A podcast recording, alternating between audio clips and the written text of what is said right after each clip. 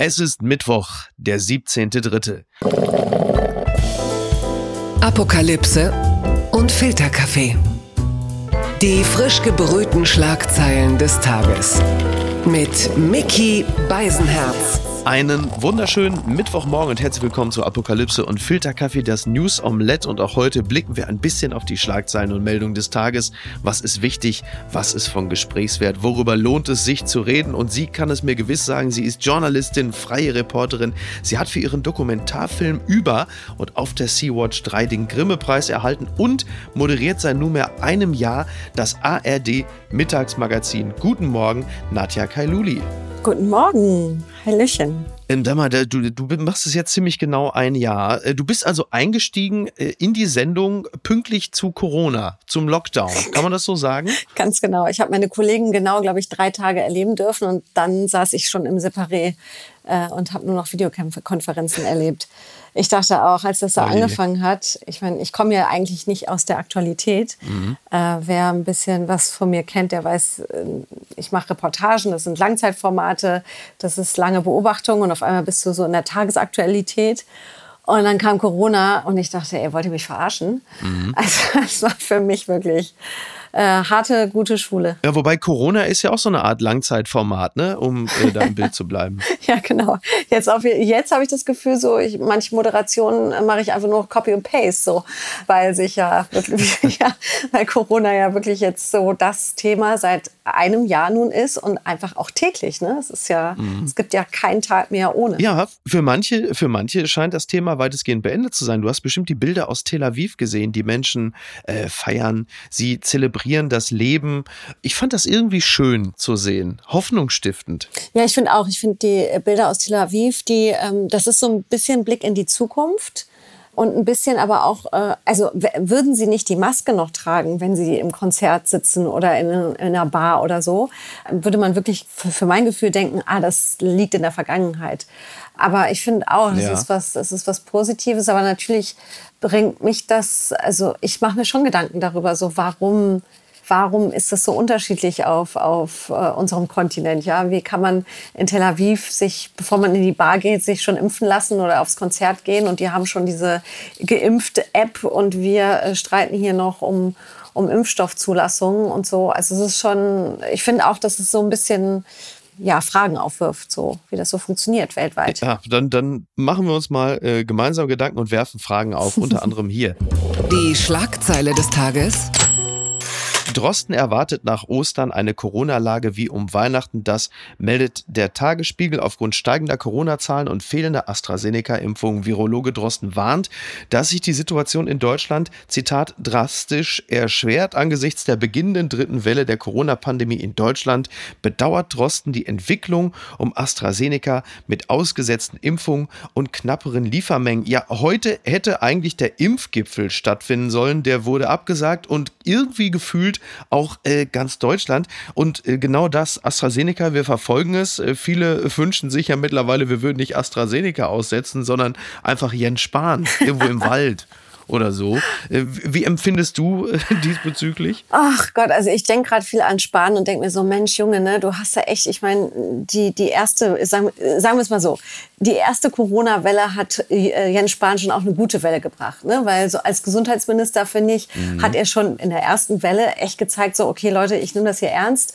Ähm, ich bin dran, ich mache, ich tue. Und Spahn war auf einmal äh, in aller Munde. Jeder kannte ihn, jeder wusste, äh, der Junge sitzt hier jeden Tag äh, für uns da und äh, versucht alles Mögliche ja, in dieser Pandemie zu deichseln. Ähm, und jetzt, ja, nach fast vor einem, einem, Jahr. Ja, vor einem Jahr. Und jetzt nach einem Jahr denkt man sich so, oh, Spahn, shit happens. Und zwar ähm, dreifach. Ja, also ich. Ja, Shot happens wäre viel schöner. Mickey. ja, Shot happens. Ähm, ja, aber jetzt haben wir nur einen Shot, ne? Also ich meine, der eine, den einen Shot will ja keiner mhm. mehr. Das ist so ein bisschen, wenn wir schon bei Shot sind, so eine Runde geht noch, aber den will keiner mehr jetzt, ne? Den letzten Schnaps. Genau, ja, richtig. Das ist aber so ein bisschen das Problem. Die Frage ist ja tatsächlich, was hätte Spahn machen sollen? Hätte, hätte er, also es heißt ja immer, hört auf die Wissenschaft. Das hat Jens Spahn gemacht. Er hat aufs Paul-Ehrlich-Institut gehört und gesagt, okay, die Situation, äh, was die Thrombosen angeht, die ist ungeklärt. Hätte er das Ganze weiterlaufen lassen, wie ja auch viele Menschen sagen, ja, ich hätte das einfach weiterlaufen lassen, dann wäre es doch so gekommen, dass er auf einer ungeklärten Lage das Ganze weiter betrieben hätte und und ich sag mal so, es hätte unzählige WhatsApp-Familiengruppen gegeben, in denen Leute geschrieben hätten, ja, ich kenne auch einen, äh, der ist äh, am Blutgerinnsel gestorben. Ja. Also er konnte doch in diesem Zusammenhang nicht wirklich gewinnen. Das ja, also ganz ich, schwierige Kiste. Ich finde find ich. auch, also ich finde, wir befinden uns gerade wirklich in Zeiten, also erstens ist es Bundestagswahl und zweitens ist es eine Zeit, äh, die keiner von uns jemals so erlebt hat. Und auch für viele Politiker ist es halt einfach ein hartes Pflaster. Ja. Ähm, und daher, ich, ich bin nicht so ein Freund davon, immer gerade zu schimpfen. Ich finde schon natürlich, gerade wir Journalisten müssen immer kritisch drauf gucken, äh, kritische Fragen stellen und und und. Aber ich glaube, in dem Punkt müssen wir einfach sagen, hey, egal wie, wie er es gerade macht, also auch wenn der Impfgipfel jetzt heute stattgefunden hätte, so oder so wäre die Sache ihm um die Ohren geflogen. So, und es wird es ja weiterhin tun. Also ich glaube. Ja, es ist ja vor allen Dingen, es ist ja kein, kein Fetisch von ihm, ja. Das machen ja andere Länder ja auch. Also Dänemark, weitere EU-Länder, Schweden, äh, Schweden genau. die setzen ja alle aus. Das hat er ja nicht exklusiv, dieses Urteil, ja. Das muss man, also ich habe wirklich überhaupt nichts dagegen, Jens Spahn jetzt hier so zur äh, Corona-Pinata äh, äh zu machen. Aber in diesem Falle glaube ich, also er konnte es nicht richtig machen. Ja. Also hätte er gesagt, wir machen jetzt einfach weiter, wäre es auch schwierig. Aber jetzt, jetzt heißt es halt, äh, was machen wir mit den ganzen Impfdosen? Jetzt Containern oder bei TK Maxx? Einfach an die, die sagen, ich bin bereit, das Risiko einzugehen? Ja, ich, ich, das ist jetzt eben die Frage. Also ich weiß, also ich meine, ich, ich mache mich davon nicht frei. Ich beschäftige mich davon auch, damit auch. Ich habe gestern mit meiner Schwester telefoniert und wir haben uns auch die Frage gestellt, so, also angenommen, du wärst jetzt dran, würdest du es machen? Und mhm. ich denke mir so, ich bin jetzt ein Jahr durch Corona gekommen, ohne mich anzustecken, ohne infiziert zu sein. So, ich weiß nicht, ob ich mir gerade AstraZeneca einimpfen würde, sage ich auch ganz mhm. ehrlich. Ja. Also ich mache mich davon nicht frei ja. von dem, dass ja. man, ähm, dass das was mit einem macht. Nichtsdestotrotz ist es ja, es ist ja so, das Image ist dahin. Ja. Also sind wir mal ganz ehrlich, das Image von AstraZeneca ist futsch. Ja. Das erste, das ist wie eine. Schlechter ist nur das Image von Spahn derzeit. Ja. genau. Also beide stehen gerade nicht gut da so und es ist, glaube ich, wie in so einer Beziehung so. Du hast die erste Chance, die zweite Chance und ich glaube AstraZeneca, ey, da muss die Liebe schon groß sein, dass man da noch mal sagt, wir probieren es noch mal. Aber mhm. I don't know. Ja. Aber ah, das ist ein schönes Bild. Das ist ja jetzt so ein bisschen tatsächlich so die aktuelle Mutprobe. Ne? Demnächst kannst du irgendwie das Jochen Schweizer Paket buchen, Bungee springen oder einmal AstraZeneca. Also ich würde es wohl machen, ganz sicher. Mhm. Aber klar, in Gedanken äh, reißt das Blutgerinnsel mit. Wenn man übrigens sieht, wie bei Twitter das Thema diskutiert wird, hat man das Gefühl, einige haben es bereits. Aber das ist PR-technisch wirklich unglücklich gelaufen. Beginnt ja. mit der STIKO, weiter jetzt Paul-Ehrlich-Institut. Also ich weiß nicht, ja, es, ah, ich, ähm, ja. Tja, ja, es, es bleibt spannend. Ich, es, es, bleibt spannend. Und das Ding ist ja, ich meine, ähm, auch auf dem Langstreckenflug hast du ja Thrombosegefahr, ja. Also ich meine, trotzdem fliegen sie alle nach Pattaya irgendwie genau. und setzen sich 13 Stunden in den Flieger. Also vielleicht liegt es auch an uns äh, Medienmenschen äh, zu gucken, dass wir jetzt ganz gezielt ganz viel für AstraZeneca oder über AstraZeneca berichten.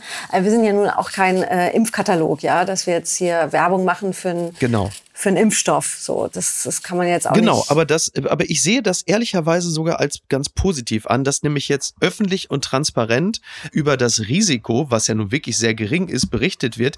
Denn so überlassen wir das halt eben nicht WhatsApp oder Telegram-Gruppen. Ja. So liegt es auf dem Tisch und so kannst du, wenn alles gut läuft und so sieht es ja aus, dann auch weitermachen und das Vertrauen der Leute, also es gibt eine Forsa-Umfrage für RTL, das Vertrauen der Leute liegt immer noch bei 63 Prozent, die sich trotzdem impfen lassen würden mit AstraZeneca. Also das Ding ist noch nicht komplett verloren. Ja, ich denke auch. Ich glaube, man muss wahrscheinlich so seinen sein, sein Blickwinkel irgendwie gut überdenken. Am Ende muss man sagen, bei den wenigen Fällen, wo das jetzt vorgekommen sind, es sind ja wenige Fälle, nehmen die das ja trotzdem so ernst, sich das jetzt nochmal ganz genau anzugucken. Das heißt, man kann ja wirklich Vertrauen darin reinsetzen, dass sie sich jeden einzelnen Fall anschauen. Und das ist ja was Gutes, was einen ja eher beruhigen soll, dass die jetzt nicht einfach sagen, okay, Impfstoff da, los, verteilt die Dosen, pumpt das Zeug rein und wenn es dem einen oder anderen danach schlecht geht, naja, solange es nicht in die Hunderttausende geht, I don't care.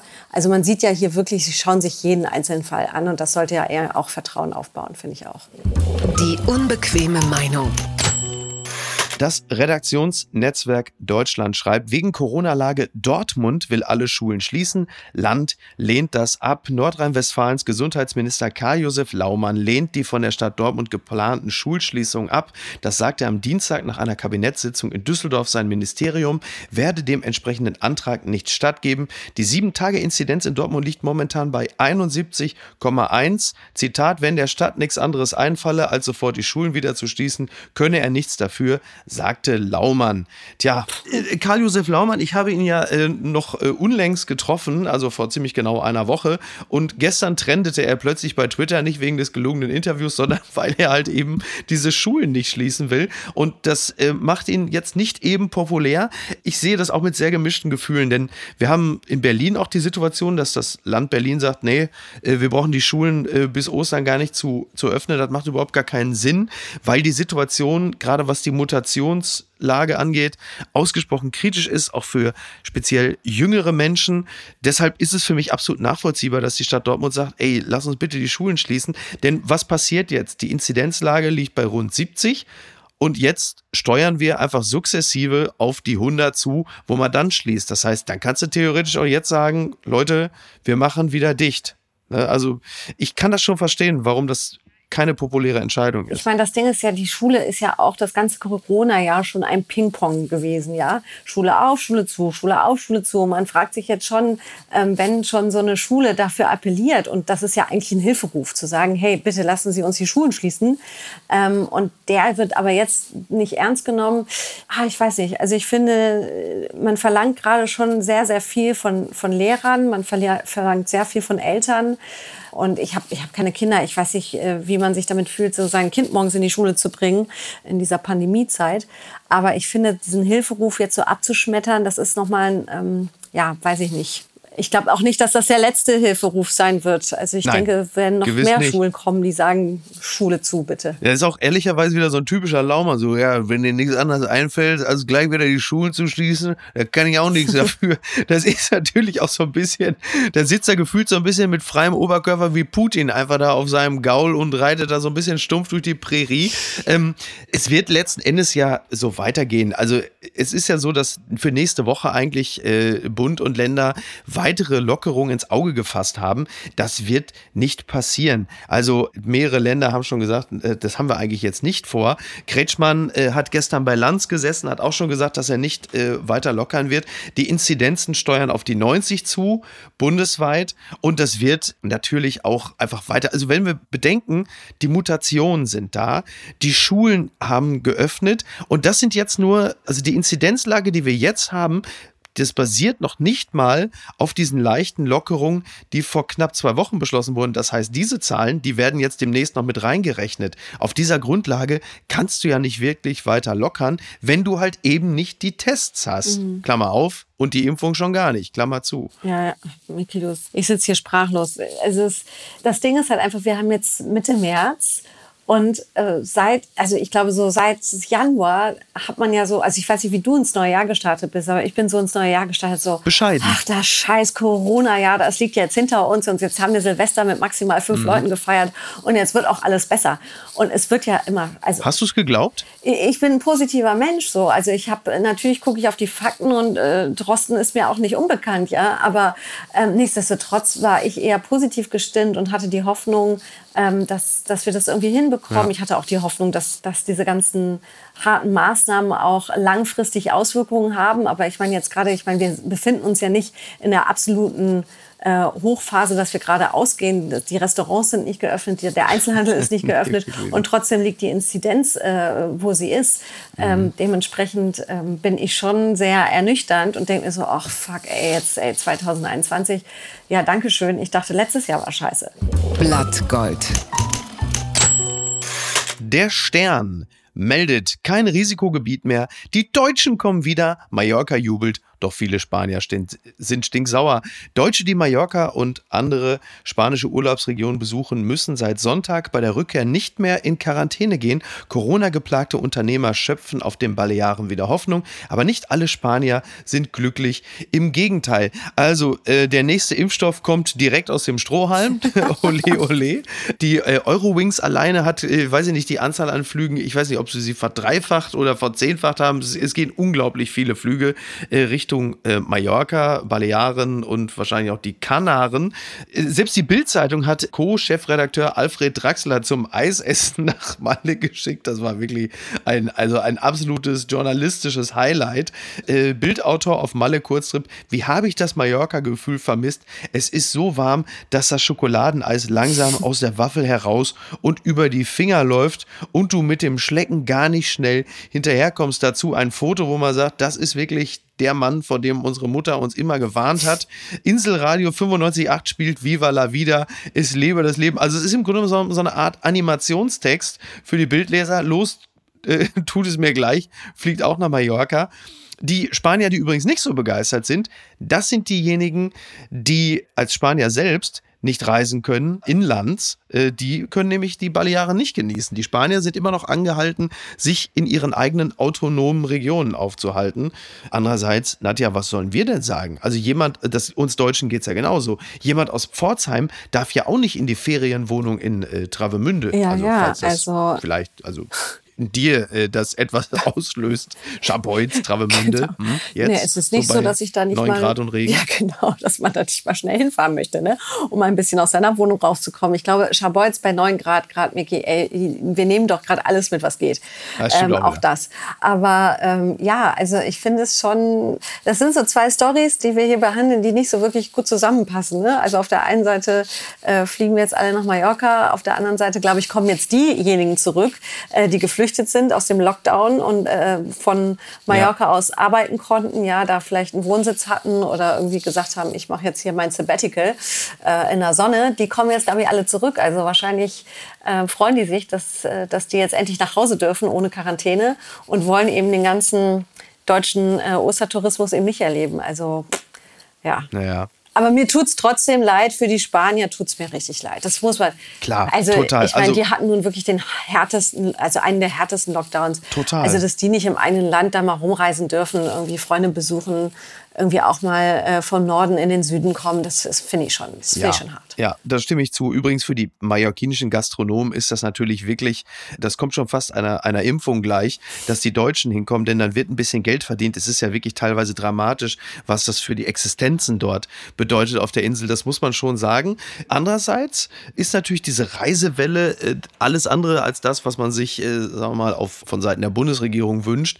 Unter anderem Markus Söder, Kanzler Söder, will ja eine eine Testpflicht für Mallorca-Rückkehrer angesichts eben dieses Buchungsbooms.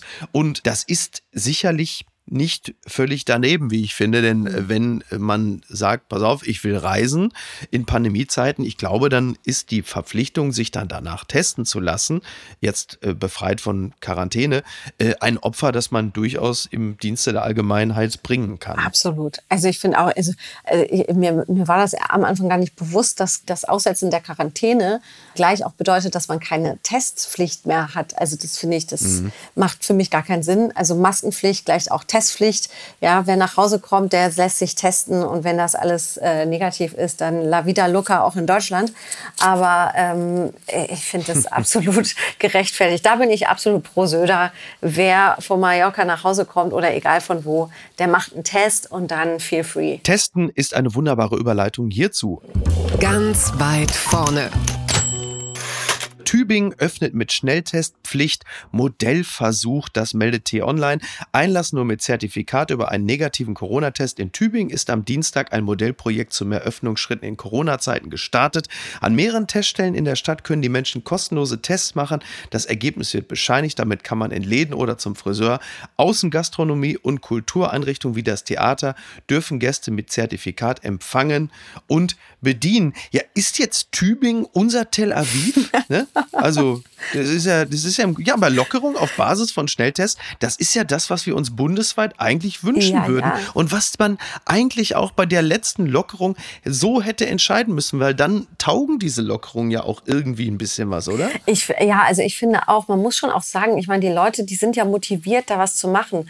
Wir haben ja letztes Jahr gedacht, wir starten in dieses Jahr, äh, Sommer 2021 wird so wie früher, wird es nicht. Also ich glaube, wir müssen uns ganz intensiv damit auseinandersetzen, dass wir einen neuen Alltag erstmal haben werden. Und äh, Tel Aviv ist ein Beispiel, wie es funktioniert und Tübingen meinetwegen jetzt auch, dass man sagt, okay, ey, lasst euch testen und dann könnt ihr damit da und da und da und das erleben. Ich glaube nichtsdestotrotz, der ein oder andere wird es nicht kapieren oder wird da nicht mitspielen wollen, weil wir, gerade wir Deutschen, wir sind ja freiheitsliebende Menschen, die sich keine Regeln aufzwingen Ja. lassen wollen. Ja, wir haben keine Sperrstunde. Auch, auch im Lockdown, ja, können wir um 4 Uhr morgens noch mit dem Hund raus. Das geht auch in Spanien nicht. Ja, wenn du um 23 Uhr zu Hause sein musst, dann kann der Hund noch so vor die Tür wollen. Du darfst es nicht. Das soll man mal dem Deutschen sagen. Oh Gott, ja. ähm, also Tübingen bin ich gespannt. Ich finde, das ist ein, ja, wie du so schön gesagt hast, das ist unser Tel Aviv. Ja, mein Gott. Vielleicht mit anderer Musik, aber ja, was, was, äh, ja, und ist Boris Palmer dann unser Netanyahu?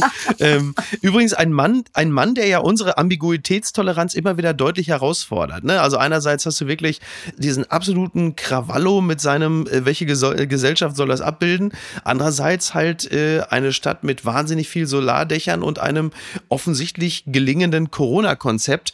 Das ist schon manchmal nicht ganz einfach auszuhalten, dass da so viele Gefühle in einem walten, was eine Person angeht. ja, werden wir sehen, wie das Jahr dann noch weitergeht. Die gute Tat des Tages.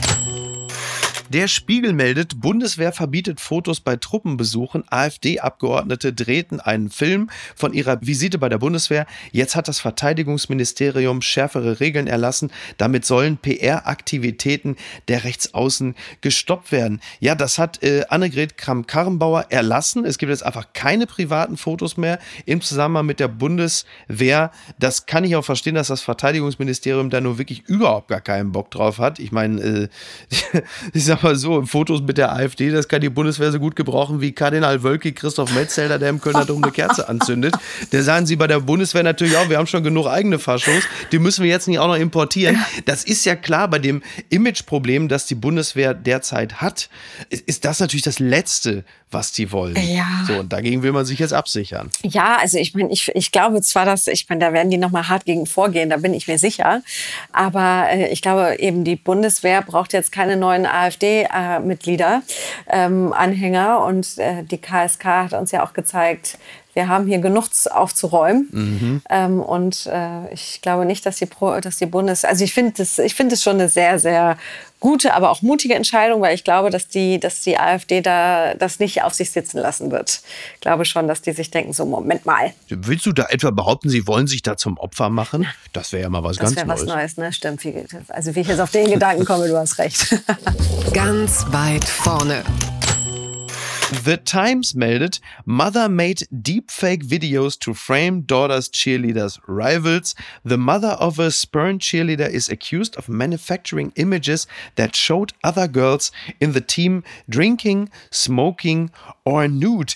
Ganz interessant. Also, wir kennen ja noch den Fall von Tonya Harding, die damals Nancy Kerrigan mit der Eisenstange vors Knie gehauen hat. Jetzt äh, die modernen, also in diesem Falle nicht Eislaufmütter, sondern Cheerleader-Mütter, die stellen dann Deepfake-Videos her, um äh, Konkurrentinnen der eigenen Cheerleader-Tochter zu diskreditieren als, als saufend und, äh, äh, sag mal, ähm, ja, wie soll man das nennen, äh, sag mal, der freien Liebe äh, frönend. Das wird interessant. Äh, sowieso diese ganzen Deepfake-Videos, das wird ja auch in der politischen Auseinandersetzung noch gefährlich. Also wenn man da irgendwie versucht, irgendwelchen Politikern Statements in den Mund zu schieben mit irgendwelchen gefakten Videos, ich weiß nicht, das kann wahrscheinlich in den nächsten Jahren im Wahlkampf USA zuvorderst vermutlich noch interessant werden. Verfolgst du sowas, diese ganzen Deepfake-Geschichten? Also ich finde es eher, also mich, ich finde es eher sehr beängstigend, so, weil man, weil das kann ja jedem passieren, ne? Also jetzt, äh, Genau. sei es im politischen Sinne oder jetzt hier bei den Cheerleadern, aber es kann ja dir und mir, es kann ja jedem passieren. Ja. Äh, und ich finde, ich, ich bin da echt mal interessant, wie, wie sich IT-Entwickler, Techniker damit auseinandersetzen, ähm, das irgendwie aufzudecken zu, also da, ich, ich, bin, ich bin nicht technisch affin, aber ähm, ich glaube, da, das ist ganz, ganz notwendig, wie du eben sagtest. Es ist, äh, kann Wahlkampf noch und nöcher schädigend sein. Genau. Äh, oder eben ähm, ne, ähm, äh, den falschen Leuten in die Hände spielen. Da bin ich mal gespannt, wie die IT-Leute damit umgehen, das irgendwie äh, glatt zu bügeln. So. Weil die Cheerleader-Nummer lassen wir mal als gutes, oder nicht gutes, aber als äh, Beispiel dafür, dass sie sich Harmloses, daran ja. jetzt mal ausprobieren können, äh, wie man das äh, in Zukunft äh, beobachtet und unterbinden kann oder eben prüfen kann, dass man da sofort erkennt, ey, das ist ein Deepfake. Ja. Erkennt man ja nicht. Ja, also wenn Sie das, wenn Sie in Deutschland das Gefühl haben, das muss Deepfake sein, dann war es meistens der echte Horst Seehofer. aber das könnte natürlich, aber es könnte natürlich auch helfen, wenn man in künftig, wenn man in Flagranti erwischt wird. Das ist vielleicht auch für, für Alex Rodriguez jetzt nicht uninteressant im Zusammen mit, mit J-Lo. Der kann ja auch mal sagen, nein, dieses Video, was du da äh, bekommen hast, das ist Deepfake. Also das bin ich nicht. Das sieht man ja auch. Das ist ja gar nicht mein Körper. Also ähm, wir, wir bleiben da mal dran. Gewinner des Tages. Ist die Erde, liebe Nadja, denn die Süddeutsche berichtet, hunderte Meter großer Asteroid fliegt an Erde vorbei. Der Himmelskörper 2001 FO32 wird den Planeten am Sonntag voraussichtlich in fünffacher Monddistanz verfehlen, allerdings rasend schnell. Äh, da hat sich dieser Asteroid wahrscheinlich einfach gesagt, ich hole mir doch kein Corona, da fliege ich mal schön vorbei. Ne? war schön vorbei. Und alle sitzen sie zu Hause und gucken aus dem Fenster. Ja, wunderbar. Also, da haben wir doch zumindest mal was, weil du wolltest ja auch gute Nachrichten. Jetzt hast du welche. Ja, danke ne? schön. Und dann machen wir jetzt nur noch hinten raus das. Und was schreibt eigentlich die Bild? Ja, die Bild titelt äh, heute natürlich mit dem AstraZeneca-Chaos. Schönes Wortspiel, Kompliment. Aber ganz wichtig natürlich heute Post von Wagner. Nadja, bist du bereit? Bitte. betrifft das AstraZeneca-Drama. Ich verstehe die Verzweiflung der Impfwütigen, die wieder zurück zum Ende der Schlange geschickt werden. Als Verdurstende kamen sie an. Sie baten um das Wasser des Lebens. Man sagt ihnen, dass das Wasser nicht mehr rein ist. Jetzt müssen sie zurück. Niemand weiß, ob er im Zurückbleiben sterben wird. Wir da hinten anstellen, warten. Wie sind die Fakten? An oder mit Covid-19 starben in Deutschland 73.000. Durch AstraZeneca sollen acht Menschen in Deutschland an Thrombose erkrankt sein. Bei 1,6 Millionen verimpften Dosen. Ich sage Ihnen, ich würde das unreine Wasser trinken. Covid-19 ist tödlich. Wenn mich ein Löwe angreift, dann springe ich auf den Baum, obwohl auf dem Baum Schlangen sind. Ich habe mehr Angst vor dem Löwen als vor den Schlangen.